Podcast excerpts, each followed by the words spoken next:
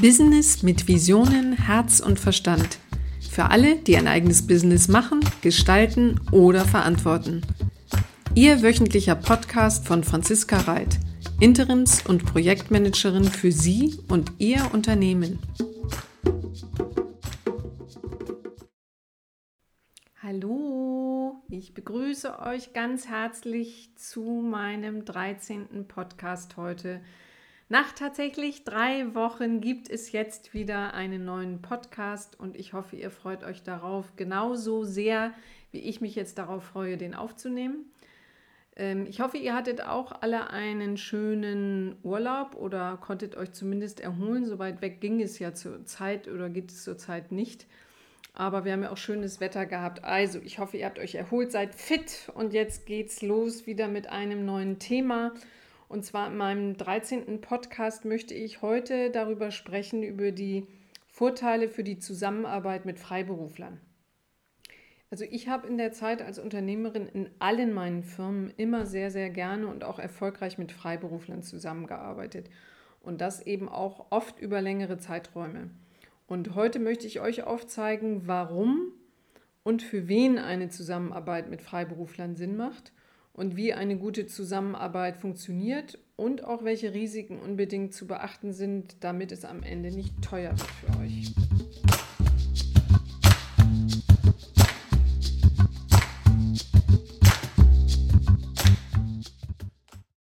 So, und dann steige ich gleich mal ein mit den Vorteilen für die Zusammenarbeit mit Freiberuflern. Also wie ich eben eingangs schon erwähnte, ich bin immer schon ein Riesenfan gewesen von der Zusammenarbeit mit Freien und bestimmt auch daher, weil ich mich selber mal gefragt habe, woher kommt das eigentlich, weil ich immer schon ein Verfechter von freiem Arbeiten und freier Zeiteinteilung war.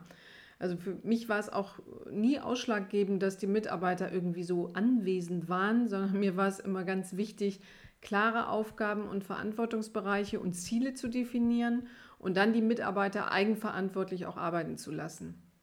Denn wir sind alle Individuen, jeder hat seine ganze eigene Art, wie er bestmöglich arbeitet und wann er zum Beispiel am besten arbeitet und wie er am produktivsten ist. Der eine ist eben morgens super fit und der andere so kommt eben erst am Mittag irgendwie so richtig in Gang. Ähm, also eigenverantwortliche Selbstorganisation, bin ich immer der Meinung, sollte eigentlich bereits in der Schule praktiziert werden und auch äh, wenn das im Moment noch nicht zur Praxis gehört, ich bin irgendwie davon überzeugt, dass es immer mehr kommen wird. Gerade jetzt in Zeiten, wo auch immer mehr dezentral und mobil gearbeitet wird. Denn für mich war es eigentlich immer so, ich habe jetzt, als ich diesen, mich für dieses Thema jetzt irgendwie entschieden habe, auch mal darüber nachgedacht und fand das irgendwie auch mal so sehr spannend. Also für mich bildet ein Unternehmen sozusagen den Rahmen, in dem mit klaren Zielvorgaben und definierten Spielregeln und auch dann entsprechendem Ergebniscontrolling natürlich. Die Mitarbeiter, ob das nun feste oder frei sind, ist eigentlich ganz egal, aber eben agieren. Und ich glaube, also ich habe das Gefühl, dass ich das eigentlich auch immer schon so gemacht habe.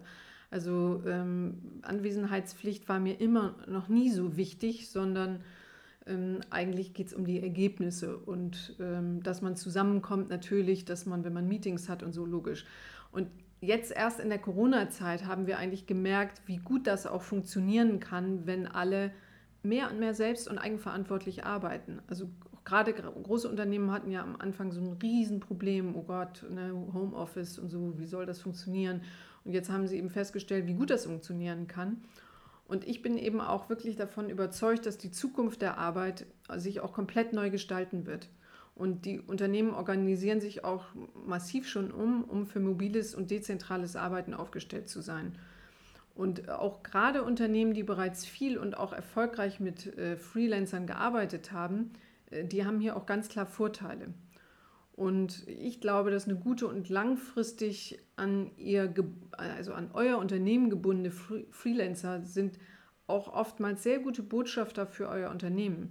Daraus können sich nämlich auch interessante Kontakte oder auch ein zusätzliches Netzwerk ergeben. Also mir ist das häufig mal so gegangen. Vielleicht habt ihr ja auch schon diese Erfahrung gemacht. So, und dann möchte ich jetzt gleich dazu kommen, warum, habe ich eben schon ein bisschen erklärt eigentlich, aber und auch für wen macht es Sinn, mit Freiberuflern zu arbeiten. Also ich denke mal, die besten Argumente für die Beschäftigung von Freien liegt irgendwie ziemlich klar auf der Hand. Also wenn ihr als Unternehmer Aufträge vergebt, äh, dann macht ihr das natürlich nur, wenn wirklich Arbeit anliegt. Und gerade in Zeiten mit schwächeren Auslastungen ähm, besteht natürlich auch kein Drang zu künstlicher Arbeitsbeschaffung. Also ihr bezahlt auch bei, wenn ihr Freiberufler einsetzen könnt, natürlich auch nur bei vorhandener Arbeit und in der Regel auch nur bei Zufriedenheit, äh, bei Zufriedenheit mit dem Ergebnis. Ähm, und ihr genießt eben auch einen sehr, sehr hohen Grad an Flexibilität und könnt auf Auftragsschwankungen auch sehr schnell reagieren. Und das ist eigentlich das, was ich immer ja, wahnsinnig gerne auch genutzt habe. Gerade diese Flexibilität, aber auch ähm, ja, diese, diese, diese Ergebnisorientierung, die natürlich auch bei festen Mitarbeitern äh, ganz wichtig ist, wie ich eingangs eben schon gesagt habe. Aber auch gerade wenn man mit Freien arbeitet, ähm, dann finde ich das immer ganz prima zu erklären, in welchem Rahmen, welche Zielvorgaben und ähm, dann loslegen. Also Freiberuflichkeit wird natürlich in manchen Bereichen auch, auch, muss ich ehrlich zugeben, auch natürlich korrekterweise kontrovers gesehen. Also zum Beispiel alles, was man mal so mitgekriegt hat, was in Logistikunternehmen und so passiert. Also wenn manche Unternehmen sich im Grunde bewusst aus der unternehmerischen Verantwortung damit stehlen, ähm, und wenn es darum geht, Sozialstandards zu unterwandern, dann ist für mich auch, das ist für mich ganz klar eine Grenze zur Ausbeutung und die ist damit dann auch schnell erreicht und wird damit auch für meine Begriffe überschritten. Also deshalb, also ganz klares Commitment. Natürlich ähm, geht sowas nicht und das ist auch nicht die Art und Weise, wie ich meine, wie man mit Freiberuflern zusammenarbeitet, ganz klar. Ähm, doch es gibt also gerade nicht zuletzt auch in Kreativ-, IT- und Managementfunktionen sehr viele Freiberufler, die auch äh, ihre Unabhängigkeit schätzen und sich auch gar nicht vorstellen können, nur für einen Auftraggeber zu arbeiten. Und das nimmt zu enorm. Und das ist für mich persönlich auch eine Entwicklung, die ich sehr positiv finde für die Unternehmer, aber auch für die freien Mitarbeiter, die sich eben die dann auch ein bisschen ihr eigener Herr sein können und vielleicht ganz bewusst nicht fest und eingebunden für ein Unternehmen arbeiten wollen. So, durch den Einsatz und die Zusammenarbeit mit Freelancern ähm, können sich also folgende Vorteile für euer Unternehmen ergeben. Ganz klar Reduktion von Fixkosten. Logisch, das ist bestimmt der wichtigste Punkt in dem Bereich. Ihr habt aber auch eine bessere Planbarkeit von den Kosten und aber auch den Projekten. In jedem Falle mehr Flexibilität. Abdeckung von Auftragsspitzen ist, glaube ich, natürlich auch ganz, ganz wichtig. Also ihr kennt das alle, wenn auf mal ein größerer Auftrag reinkommt, wo ihr aber wirklich nicht absehen kommt, ist das jetzt, äh, wird das kontinuierlich so weitergehen oder ist das jetzt eben mal eine Auftragsspitze, die erfüllt werden muss. Und da äh, könnt ihr natürlich dann auch nicht äh, frei, äh, feste Mitarbeiter einstellen, weil ich finde, das Schlimmste ist immer, wenn man denen dann irgendwie nach drei Monaten oder vier Monaten sagen muss, jetzt musst du leider wieder gehen, obwohl du eigentlich einen super Job machst. Also gerade für Abdeckung von Auftragsspitzen sind Freie natürlich super. Ich finde es auch immer sehr spannend, auch sich Know-how von außen ins Unternehmen zu holen oder auch eben um bestehende Know-how-Lücken zu schließen, gerade durch IT-Teams oder natürlich auch durch externe Beratung oder Interimsmanager, wo es um konkrete Herausforderungen zu erledigen gibt. Hahaha, ha, ha. damit bringe ich mich jetzt mal ins Spiel. natürlich genauso aber für Schulungen von festen Mitarbeitern. Ähm, klar, was ich eben schon gesagt habe, Ergebnis- und Kosteneffizienz, also Planungs- und Kostensicherheit ist natürlich mit Freiberuflern wunderbar, solche Projekte oder so abzugrenzen und damit besser zu planen und auch eine bessere Kostensicherheit zu haben. Und ich persönlich, das ist auch etwas, was viele nicht so machen, ähm, bezahle oder habe es immer sehr gerne gemacht, dass ich in vereinbarten Pauschalen äh, bezahlt habe. Also nicht nach Stundenaufwand, weil das natürlich manchmal immer sehr schwer einschätzbar ist, sondern ich habe eigentlich vorher genau definiert, was das Ziel sein soll, was das Ergebnis ist, was erreicht werden soll. Und das kann man nicht in jedem Bereich machen. Ähm, bei IT ist es natürlich schon schwieriger, aber in anderen Bereichen, wo vielleicht mal Kundenprojekte abgearbeitet werden sollen durch Telefonarbeit oder was auch immer, da habe ich das immer sehr, sehr gerne mit festen Pauschalen gemacht, weil das einerseits für euch als Unternehmer natürlich eine bessere Planungssicherheit hat, weil wenn du nach Kosten, Stundenaufwand, dann weißt du auch nicht, dauert es nachher vielleicht zu lange, wie auch immer. Ähm, Und es ist natürlich auch gut für den Freiberufler, wenn er da auch eine Sicherheit hat. So, ihr habt in jedem Fall geringere Verwaltungs- und Overhead-Kosten. Also ihr müsst nicht zwangsläufig bei euch im Büro äh, sitzen oder ihr müsst es dann denen zur Verfügung stellen. Es ist eben auch ganz klar oft ein dezentrales Arbeiten. Und freie Mitarbeiter bringen oftmals echt frischen Wind. Ähm, auch in Sachen Motivation sind die oftmals nicht so eingefahren und haben die Strukturen und das Denken eures Unternehmens schon so inhaliert. Also ihr wisst vielleicht, was ich meine. Also dieses typische, das geht bei uns gar nicht, akzeptieren die eben viel seltener. Und das hilft oftmals auch, andere Herangehensweisen auszuprobieren und auch mal anderes Denken zuzulassen und das gibt manchmal auch eben neuen Spirit äh, für, fürs eigene Unternehmen und auch für Teams ähm, von, von den Festen eben. Also gerade die Zusammenarbeit mit den festen und freien Mitarbeitern.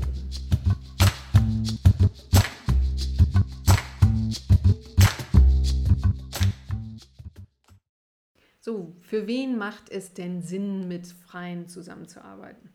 Also grundsätzlich natürlich erstmal für alle Unternehmen. Und ich habe das aber jetzt mal so gemacht, dass ich mal einige Unternehmenssituationen beschrieben habe, ähm, in der ihr vielleicht auch gerade seid oder die, in der ihr euch wiederfinden könnt, in denen es für mich immer sehr gut funktioniert hat mit Freiberuflern. Also ganz klar im ersten Step, Step für Startups. Also ähm, gerade natürlich am Anfang macht es Sinn, nicht gleich alle Mitarbeiter, die man benötigt, auf der Payroll zu haben. Und es hilft natürlich enorm, damit eben auch die Fixkosten so gering wie möglich am Anfang zu halten und den Verwaltungsaufwand auch niedrig zu halten. Und festangestellte Mitarbeiter haben eben einen höheren internen Verwaltungsaufwand. Ganz klar, erhöhte Kosten beim Steuerbüro etc. Und bei freien Mitarbeitern ähm, gibt es auch je nach Vereinbarung monatlich eine zu, weiß ich nicht, buchende und bezahlende Rechnung und damit hat sich das. Und ähm, das ist natürlich ein wesentlich geringerer Verwaltungsaufwand als bei den festen Mitarbeitern. Und daneben spielt auch gerade in der Startphase eines Unternehmens Flexibilität eben auch eine Riesenrolle. Und äh, bei Startups gibt es auch immer wieder Phasen, in denen irgendwie so richtig rangeklotzt werden muss. Also man muss irgendwie was fertig kriegen für irgendwie die nächste Entscheidungsphase, also mit Investoren oder was auch immer gerade ansteht. Und danach gibt es erstmal wieder Teile, wo das Team irgendwie gar nichts zu tun hat und man nicht weiterarbeiten kann, weil man gerade auf, was weiß ich, jetzt äh, Investorenzusagen wartet und, und, und. Also jeder kennt das, ne? wenn ihr mal angefangen habt, dann ist das eben alles, sind das ganz typische Situationen. Und da fand ich es eigentlich immer sehr gut, mit Freien auch zu starten. Und oftmals hat sich daraus auch wirklich, wie gesagt, eine längere Zusammenarbeit entwickelt, gerade wenn es um IT-Projekte und so ging. Und ähm, auch vielleicht eben mal, wenn man sich kennengelernt hat, arbeitet man für eine bestimmte Zeit zusammen, man kennt sich dann und wenn dann eben wieder rangeklotzt werden muss, dann greift man eben wieder auf die freien Mitarbeiter zurück. So, also Startups ganz klar für Unternehmen mit Projektaufträgen. Also das, was ich eben auch schon kurz angerissen habe. Also ihr kriegt gerade ein riesiges, riesig, riesig großes Projekt auf den Tisch zum Testen. Habe ich häufig genug gehabt. Und ähm, man weiß einfach noch nicht zu, ja, zu Projektbeginn, wie das jetzt ausgehen wird und welche kontinuierlichen Auslastungen dieses Projekt eigentlich für euer Unternehmen bringt. Und das war für mich eigentlich immer sehr, sehr sinnvoll, dann mit freien Mitarbeitern für die Projektumsetzung äh, zu arbeiten. Und natürlich immer in der Zusammenarbeit oder auch unter der Führung von festangestellten Mitarbeitern. Also ich finde gerade diesen Mix eben von festen Freien immer sehr gut. Und ähm, ja, wie ich das schon sagte, also für mich gibt es immer nichts Schlimmeres, jemanden einzustellen, ähm, weil man jetzt ein großes Projekt kriegt und danach äh, geht es dann nicht weiter und dann muss man nach einem halben Jahr eben denjenigen sagen, obwohl sie einen guten Job gemacht haben, das war es jetzt. Also deshalb ist es gerade in solchen, bei großen Projektaufträgen wirklich sinnvoll mit Freiberuflern. Genauso für Unternehmen, um eben Überkapazitäten zu begegnen.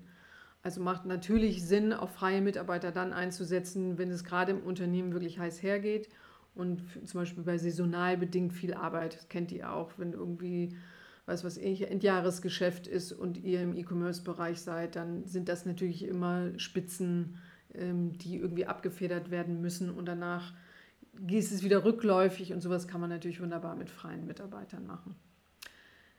So, und ein anderer Bereich, den kennt ihr bestimmt auch am ehesten oder den kennen eigentlich die meisten Unternehmen, ähm, mit denen ich auch zu tun habe, äh, die das, die freie Mitarbeiter im Kreativbereich einsetzen.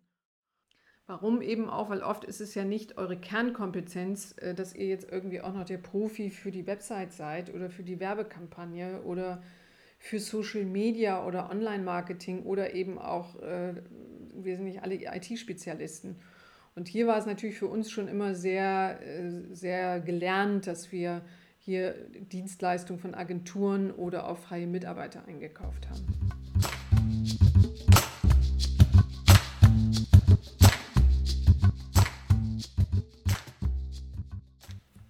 Ganz spannend ist es natürlich auch für Unternehmen, die äh, auf eine dezentrale Struktur setzen. Also ob nun von Anfang an oder vielleicht auch mal für bestimmte Projektbereiche. Also in meinem letzten Unternehmen habe ich von Anfang an auf eine dezentrale Struktur gesetzt.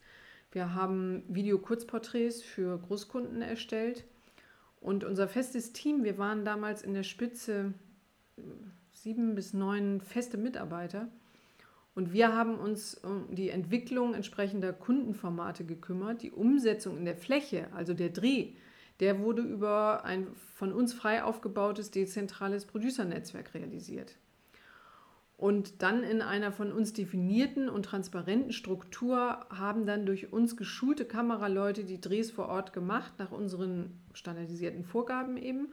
Und danach ging das äh, dezentral gedrehte Material in unsere Zentrale und hier fand die Post-Production und die Endkontrolle statt. Und ähm, war damals, als, äh, ja, als ich damit an, also als wir damit angefangen haben, 2007, war das irgendwie noch, ähm, ja, da war das auch alles noch nicht so, da war das irgendwie noch sehr neu, so an ein Thema ranzugehen. Und in der Spitze hatten wir ein freies externes Netzwerk damals von mehr als 300 Producern in der Fläche. Und wir haben damit unter anderem für Tourismusbranche zum Beispiel europaweit Hotelvideos umgesetzt. Und wir haben dann bis zu 7000 Produktionen pro Jahr für unsere Kunden abgewickelt. Also wenn man sich das mal klar macht, das entspricht ca. 1000 Videoproduktionen pro festangestellten Mitarbeiter. Also gerade solche dezentralen Strukturen und so, die finde ich eigentlich immer wahnsinnig spannend. Also denn de facto ähm, abgeguckt hatte ich mir das damals ein bisschen aus, dem, ähm, aus der Textilbranche, wo ich ja ähm, vorher gearbeitet hatte und wo wir selber produziert haben und natürlich auch in unterschiedlichen Ländern oder wie zum Beispiel auch in der Autoproduktion. Also wir haben sozusagen die Produktionsstraße gehabt und waren für die Entwicklung zuständig und hatten Zulieferer, also Dreh, Sprecher, später auch der Schnitt, die uns dann geholfen haben, unser Produkt fertigzustellen. Also ähm, ja, ich, ich fand das damals immer irre, weil wir gleich am Anfang gesagt haben, ich weiß noch damals, als es losging, ich gesagt, ja, wir müssten schaffen, weißt du was ich, bis Jahresende 1000 Videoproduktionen und alle haben damals gesagt, ja, die hat ja einen Knall, das schaffen wir ja nie hier. Und gerade durch diese äh, dezentrale Struktur haben wir dann ganz schnell festgestellt, Schulung natürlich der, ähm, äh, des, des dezentralen Netzwerks und so, aber wie, wie wunderbar das funktioniert hat und wie wir wirklich mit einer kleinen Kernmannschaft nachher so ein, ein schönes Rad drehen konnten. Also wenn es also für euer Unternehmen auch Sinn macht, eine dezentrale Struktur aufzubauen, da kann ich nur empfehlen, legt los. Funktioniert wirklich wunderbar. Und ähm, ich glaube, dass vieles eben auch funktioniert, wenn man Querdenken zulässt. Und ähm, für mich war eigentlich immer schon bei den Sachen, die ich gemacht habe, die zentral wichtigste Frage, was ist die Kernkompetenz des Unternehmens? Also was ist das, worauf müssen wir uns wirklich konzentrieren, was wir richtig, richtig gut und einzigartig gut können? Und wenn das klar definiert ist, dann bin ich der Meinung, kann alles andere outgesourced werden. Also ob an andere Unternehmen oder eben auch eben durch den Aufbau eines eigenen Netzwerks. Ich bin immer der Meinung, jeder sollte immer das machen, was er am besten kann.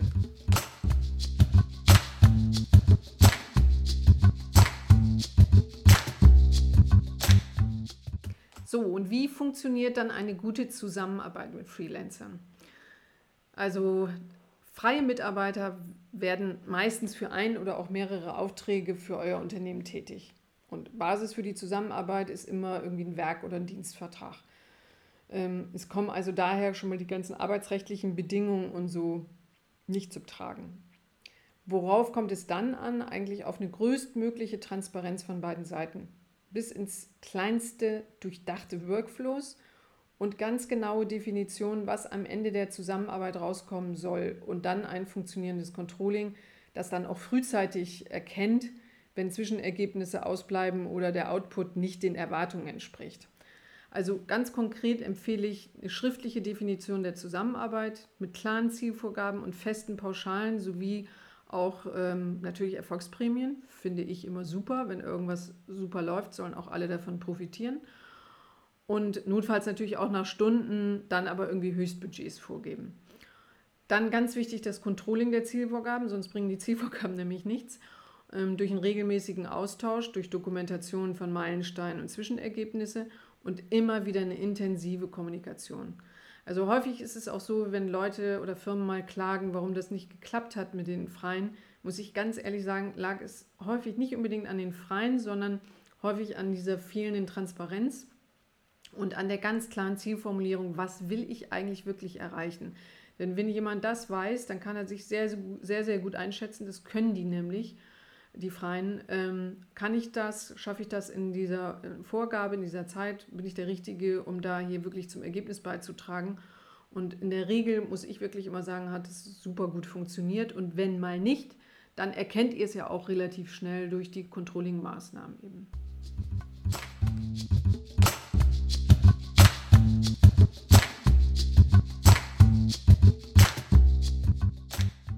So, nun will ich natürlich nicht nur hier alles beschönigen und sagen, ah, mit Freien ist alles super. Also ich will nochmal ganz klar, dass ich hier nicht falsch verstanden werde. Also es ist für mich immer der Mix aus festen und freien Mitarbeitern, der für mich super gut funktioniert. Aber es gibt natürlich auch klar Nachteile oder auch Risiken bei der Beauftragung von freien Mitarbeitern. Also der eine Punkt ist natürlich klar, freie Mitarbeiter genießen natürlich auch ihre Freiheit. Und sie sind auch euch gegenüber nicht weisungsgebunden und ebenso nicht Teil eures Unternehmens. So kann das natürlich vor allem auch bei nicht so gut geführten freien Mitarbeitern vorkommen, dass diese Identifikation mit eurem Unternehmen und den Unternehmenswerten und Zielen fehlt oder nicht so gut funktioniert. Und ähm, freie Mitarbeiter arbeiten natürlich auch dann, wann und wo sie wollen. Und da sie zudem meistens auch andere Auftraggeber haben und andere Aufträge annehmen, logischerweise, sind sie auch nicht unbedingt immer und sofort für euch verfügbar. Es kann dann natürlich auch mal durchaus vorkommen, dass sie kurzfristig, dass ihr irgendwie eine Abfuhr erhaltet, wann ein anderer Auftraggeber kommt und besser bezahlt. Also sowas ist natürlich dann immer richtig blöd, wenn, wenn die quasi schon angefangen haben. Deshalb immer darauf achten, dass man, das, dass man die Zusammenarbeit und ähm, die Eckpfeiler auch verschriftlicht und irgendwie sagt, hier komm, äh, dazu committen wir uns jetzt beide. Äh, ganz besonders heikles Thema natürlich immer, wenn es auch um externe Mitarbeiter geht, ähm, die dann direkte Aufträge von euren Kunden annehmen und so dann eben auch zu, äh, ja, vorsichtig ausgedrückt, zu euren Konkurrenten werden können.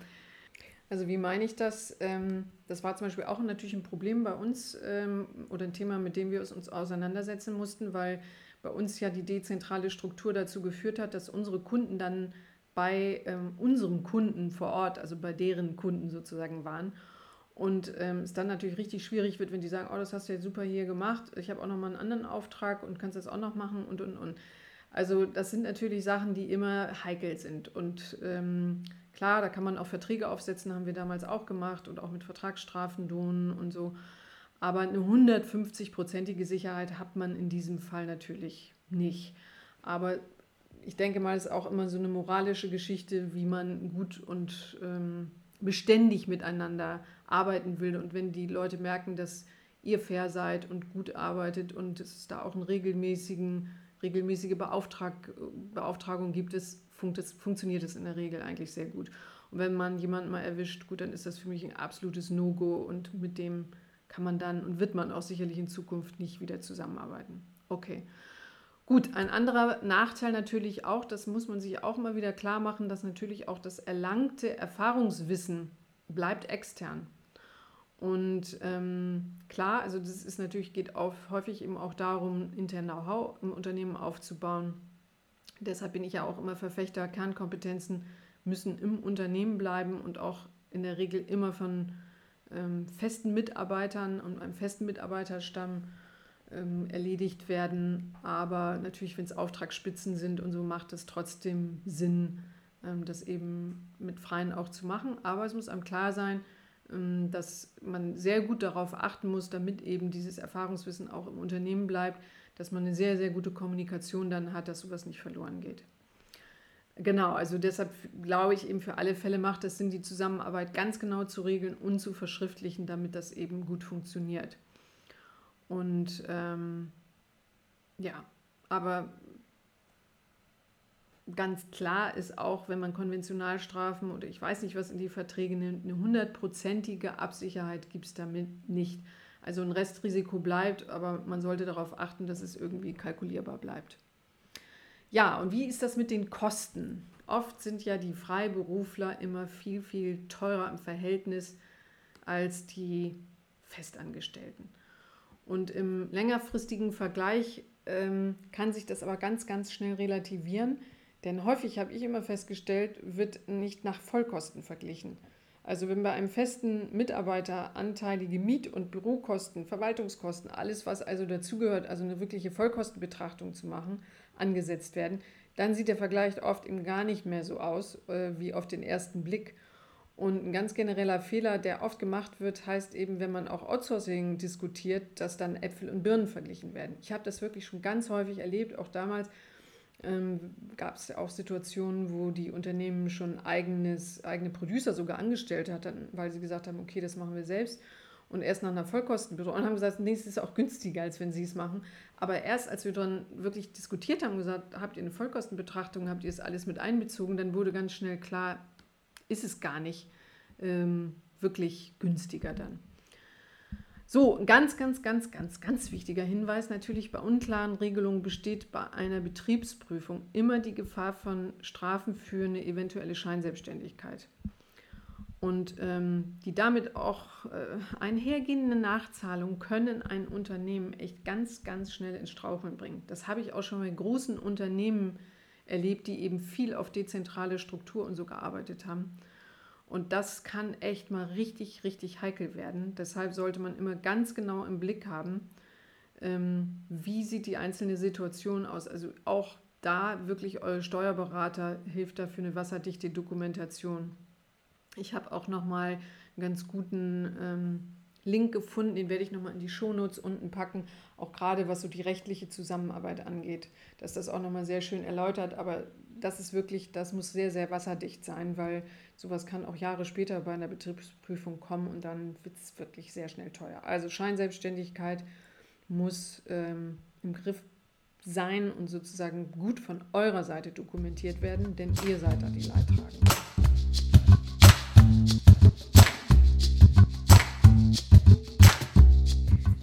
Und dann komme ich auch schon zu der Zusammenfassung.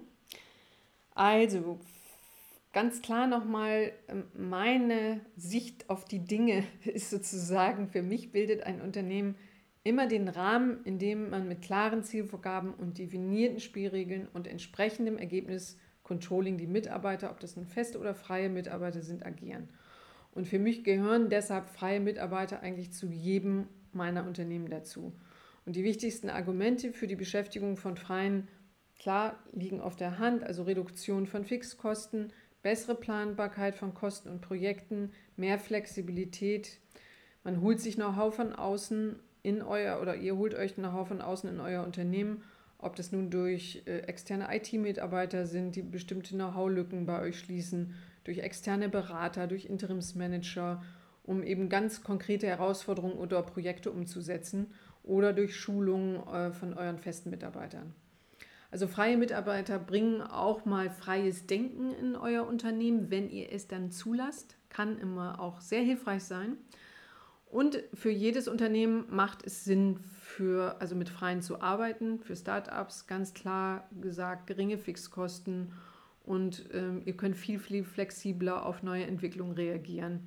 Für Unternehmen, die gerade was Neues in die Welt bringen wollen, da könnt ihr parallel auch mehrere Wege ausprobieren ähm, indem ihr neben dem festen Team vielleicht auch Freie nochmal einsetzt.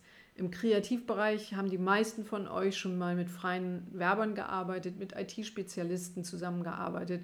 Also hier lohnt sich oft der Aufbau und das, das Know-how eigentlich auch von, von eigenen Mitarbeitern nicht. Es sei denn natürlich ganz klar, es handelt sich um, um eure Kernkompetenz, dann ist das natürlich was anderes. Und äh, klar, für mich galt das immer, habe ich auch schon, glaube ich, jetzt mehrfach erwähnt, aber ich, ich finde das einfach, ähm, ja, nach wie vor so, so, so eine Kernregel. Also Kernkompetenz, auf die konzentrieren, das wirklich richtig gut machen und einzigartig und anders als die anderen und alles andere kann auch outgesourced werden. Also Outsourcing ist ja nochmal wieder ein bisschen weitergehendes Thema, als nur mit Freien zu arbeiten, werde ich bestimmt auch nochmal was zu machen, weil das habe ich auch immer sehr gerne praktiziert. So, gut, die gute Zusammenarbeit funktioniert durch eine größtmögliche Transparenz von beiden Seiten, klaren Zielvorgaben von eurer Seite und definierten Workflows und natürlich ein gutes Controlling. Und die Nachteile und Risiken bei freien Mitarbeitern können natürlich auch sein, dass sie euch nicht eben immer zu eurer freien Verfügung stehen. Und dass es natürlich passieren kann, dass sie bei besser bezahlten Jobs auch mal ähm, euch eine Absage einfangen. Ähm, ich finde bei nicht so guter Führung, weil das liegt häufig wirklich an der eigenen Führung, kann die Identifikation mit, den, mit eurem Unternehmen und auch unter euren Unternehmenswerten fehlen. Und ähm, das erlangte Erfahrenswissen liegt nicht im Unternehmen. Und ähm, dann muss man sich natürlich wappnen, was ich gesagt habe, ausführlicher, dass keine Geschäfte an euch vorbeigehen äh, mit euren Kunden. So, für all diese Fälle macht es Sinn zu verschriftlichen und sich auch bestmöglich damit abzusichern. Und zum Thema Scheinselbstständigkeit unbedingt auch absichern besser auch wirklich über einen Steuerberater, weil da muss man verschriftlichen, da muss man dokumentieren, das muss im Unternehmen wirklich absolut wasserfest, klar definiert irgendwo liegen, wenn es eine Betriebsprüfung gibt. So, und das letzte, häufig wirken Freelancer auf den ersten Blick teurer, ähm, relativiert sich aber wirklich sehr häufig nach einer Vollkostenbetrachtung.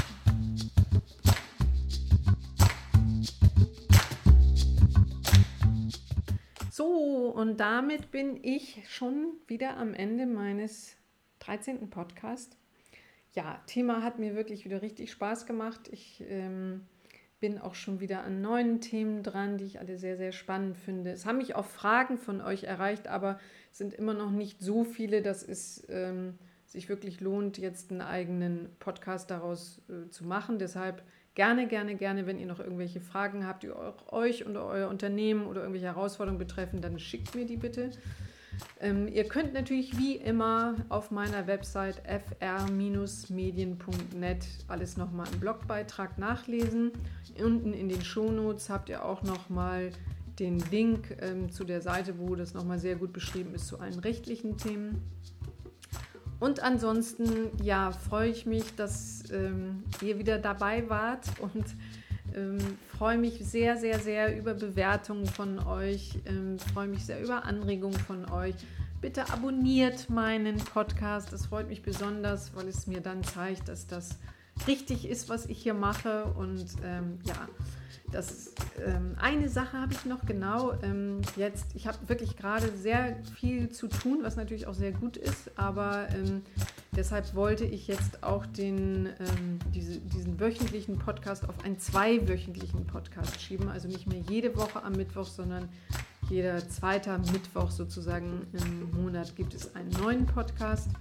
Ähm, schlicht und einfach, weil das im Moment einfach wirklich, äh, ich mache ja alles alleine schneiden und Themen finden und Texte und ich weiß nicht alles, was dranhängt. Also es ist schon auch eine Menge Arbeit, die ich ja wirklich sehr, sehr gerne mache und die mir irre viel Spaß macht und mich das ja auch Feedback freut, wenn ich von euch höre, dass das äh, euch was bringt und euch geholfen hat. Ähm, also ich werde jetzt auf äh, zwei wöchentlich gehen. Das heißt also, mich gibt es dann äh, Mittwoch in zwei Wochen wieder mit einem neuen Thema und freue ich mich riesig drauf. Und wenn ihr noch Urlaub habt, wünsche ich euch einen schönen Urlaub. Wenn ihr schon aktiv wieder mit drin seid, dann ganz viel Spirit und Energie. Und ähm, ja, dann freue ich mich bis in 14 Tagen mit einem neuen Thema. Und ich wünsche euch alles, alles Liebe, Gute. Macht's gut. Tschüss.